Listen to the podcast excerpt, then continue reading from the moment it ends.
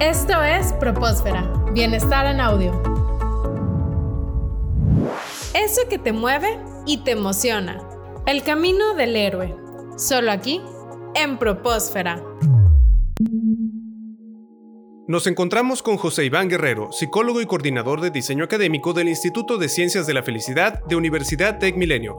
Hola Iván, ¿cómo estás? Gracias por estar aquí. Hola Iván, muy bien. Muchas gracias. ¿Cómo estás tú? Bien, también. Es un honor para nosotros que esté una persona del Instituto de Ciencias de la Felicidad y pues podamos hablar de este tema tan importante como es el propósito de vida.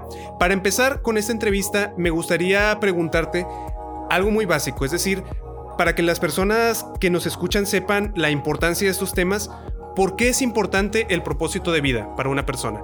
En pocas palabras podría decirte que el propósito ayuda a que las personas contribuyan a la sociedad. Y esto se logra a través de, conocerse a uno mismo y cómo puedo poner yo al servicio de, la sociedad o de la comunidad mis mejores cualidades para contribuir en ella y mejorar, este, tanto individual como colectivamente.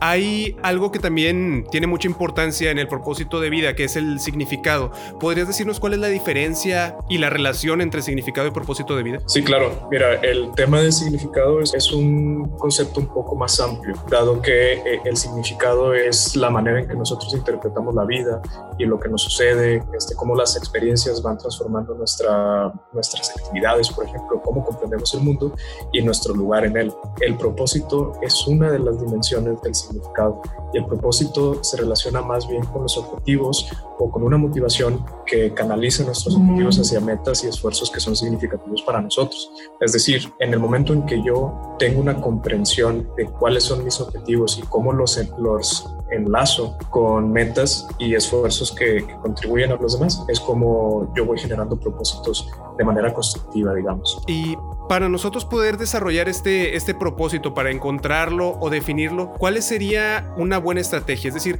¿cómo podemos encontrar este propósito? Ok, mira, lo que la ciencia nos dice, y hay algunas investigaciones que, que así lo mencionan, es que hay digamos, como tres canales por los cuales las personas desarrollan el propósito en la vida. El primer canal, digamos, es un canal proactivo. ¿Qué quiere decir esto? Las personas en ocasiones tenemos una tendencia natural a buscar experiencias y esto lo hacemos a través de nuestra curiosidad. Este, desde pequeños, por ejemplo, somos curiosos y, nos interesan muchas cosas y eso nos lleva a la exploración. Entonces, eh, esta búsqueda proactiva va relacionándonos con nuevas experiencias y en esa capacidad de, de tener diversas experiencias es como encontramos ese propósito que abona, digamos, a un significado en la vida más adelante.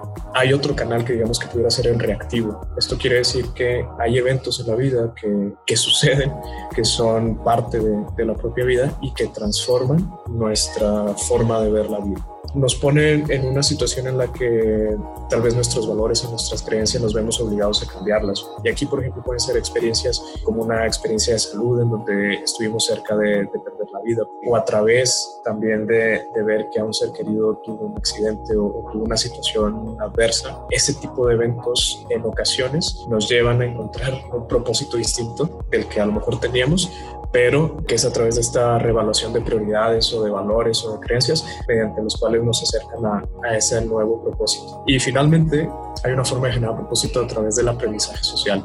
Y esto quiere decir que mediante la observación de la forma en que los demás se comportan y cómo estos comportamientos generan resultados exitosos o favorables para estas personas, pues eh, uno que es el observador se da cuenta de que eso que hace es bueno y le va bien y de esa manera pues de alguna forma nos acercamos a ese propósito aprendido de manera social. Eh, aquí es importante por ejemplo los modelos que las personas siguen. Generalmente cuando somos pequeños nuestros modelos son nuestros padres, tenemos modelos en los superhéroes, en deportistas y por ejemplo en esta etapa de, de contingencia se habla mucho de, de, los héroes en el sector salud. Eh, seguramente va a ser muy, va a ser algo que va a influir mucho en la vida de los más pequeños porque van a ver que las personas que están eh, trabajando muy duro para ayudar a los demás pues rinde importantes beneficios para la persona y para la sociedad porque están de alguna manera ayudando a todos. Entonces, e, ese, digamos que esa es la vía del aprendizaje social para generar propósito en la vida. Es decir, entonces sería la forma proactiva,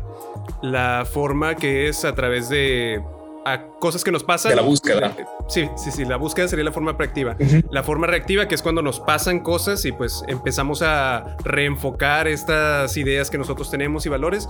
Y sobre el aprendizaje social, que es cuando vemos eh, estos resultados del propósito en otras personas. Muy bien. Y una persona que quisiera entonces eh, tener esta forma proactiva, es decir, ¿cuál sería un primer paso? Voy a tratar de resumir cuál es un camino que todos podemos recorrer. Seguimos con José Iván Guerrero del Instituto de Ciencias de la Felicidad. Vamos a hablar sobre estrategias que podemos seguir para encontrar el propósito de vida en el siguiente episodio. Esto fue Propósfera. Bienestar en audio.